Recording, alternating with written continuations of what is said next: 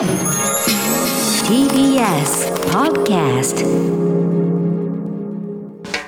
発信型ニュースプロジェクト。荻上チキ。セッション。精神的な苦痛重なり、ウィシュマさんの遺族の一人が帰国。名古屋の入管施設で死亡したスリランカ人のウィシュマ・サンダマリさんの遺族、妹のワヨミさんが、精神的な苦痛が重なったことを理由に急遽帰国することになりました。先ほど支援する弁護士とともに記者会見を行い明らかにしました。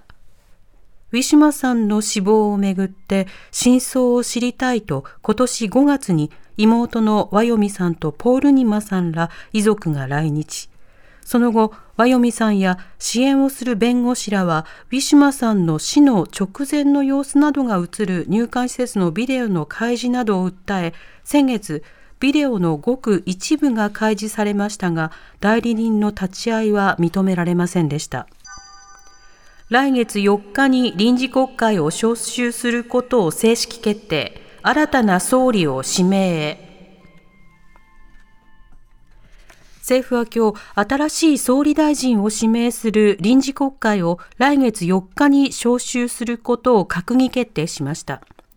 召集日には衆参両院の本会議で第100代となる総理の指名選挙が行われますが、その後、新総理の所信表明演説や各党の代表質問を行うかどうかは、新しく成立する内閣が決めることになります。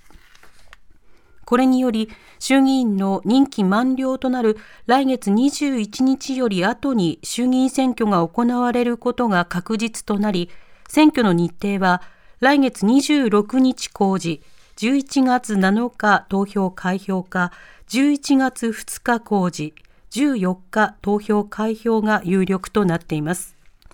一方、立憲民主党は今日、安倍前総理の経済政策、アベノミクスに関する委員会の報告書をまとめ、格差問題の改善にはつながらなかったなどと批判。枝野代表は、アベノミクスは失敗だったと断言し、消費税を次元的に5%に引き下げる必要性を改めて示しました。アメリカへの入国者にワクチン接種を義務付けアメリカ政府は20日、11月上旬から空路で入国する外国人に対して、新型コロナワクチンの完全接種を義務付ける措置を導入することなどを発表しました。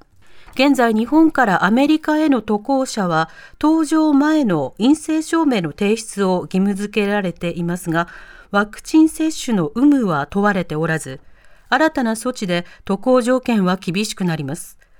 一方、ヨーロッパ諸国やインド、中国など、これまで入国を厳しく制限してきた33カ国については制限を緩和するとしています。こうした中、アメリカの製薬大手ファイザーは20日、5歳から11歳を対象にした臨床結果の結果、新型コロナワクチンの有効性を期待できる強い免疫反応と安全性を確認したと発表。容量は12歳以上の3分の1で、近くアメリカなど世界の規制当局に使用の許認可を申請します。新型コロナワクチンの3回目接種、年内開始で準備。新型コロナワクチンの3回目の接種をめぐって、田村厚労大臣は年内にも始められるよう準備を進めていく考えを示しました。追加接種について厚生労働省は2回目の接種を終えてから8ヶ月以上経っていることを目安に3回目の接種を始める方針を決めています。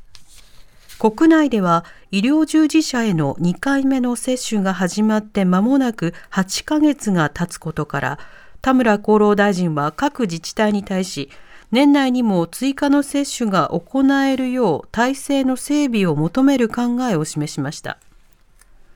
そのような中、公明党の山口代表は次の衆院選の公約として、0歳から高校3年生までのすべての子どもを対象に一律10万円相当を支給するなどの政策を発表しました。長引くコロナ禍で子育て世帯では食費や通信費などが増えさらなる経済的な支援が必要だとしています。日経平均一時600円以上下落連休明け、今日の東京株式市場の日経平均株価は取引開始直後から大幅に下落し、下げ幅は600円を超えて、終値は先週末より660円ほど安い29,839円71銭で取引を終えました。今日のニューヨーク市場で中国の不動産大手、中国恒大集団の経営危機からダウ平均株価が大幅に下落したことを反映した形です。影響は昨日の香港市場やヨーロッパ市場でも見られており、世界同時株安の様相を呈しています。伊藤詩織さんの性暴力被害の控訴審、それぞれが意見陳述。ジャーナリストの伊藤詩織さんが元 TBS 記者の山口紀之氏から性暴力を受けたとして1100万円の損害賠償を求めた訴訟の控訴審が今日東京高裁で開かれそれぞれが意見陳述を行いました。伊藤さんは被害後心的外傷後ストレス障害からうつ状態になり、誹謗中傷でネットに触れることも厳しい状況が続いていると主張。一方、山口氏はレイプ加害を否定。伊藤氏は嘘をついていると繰り返し述べました。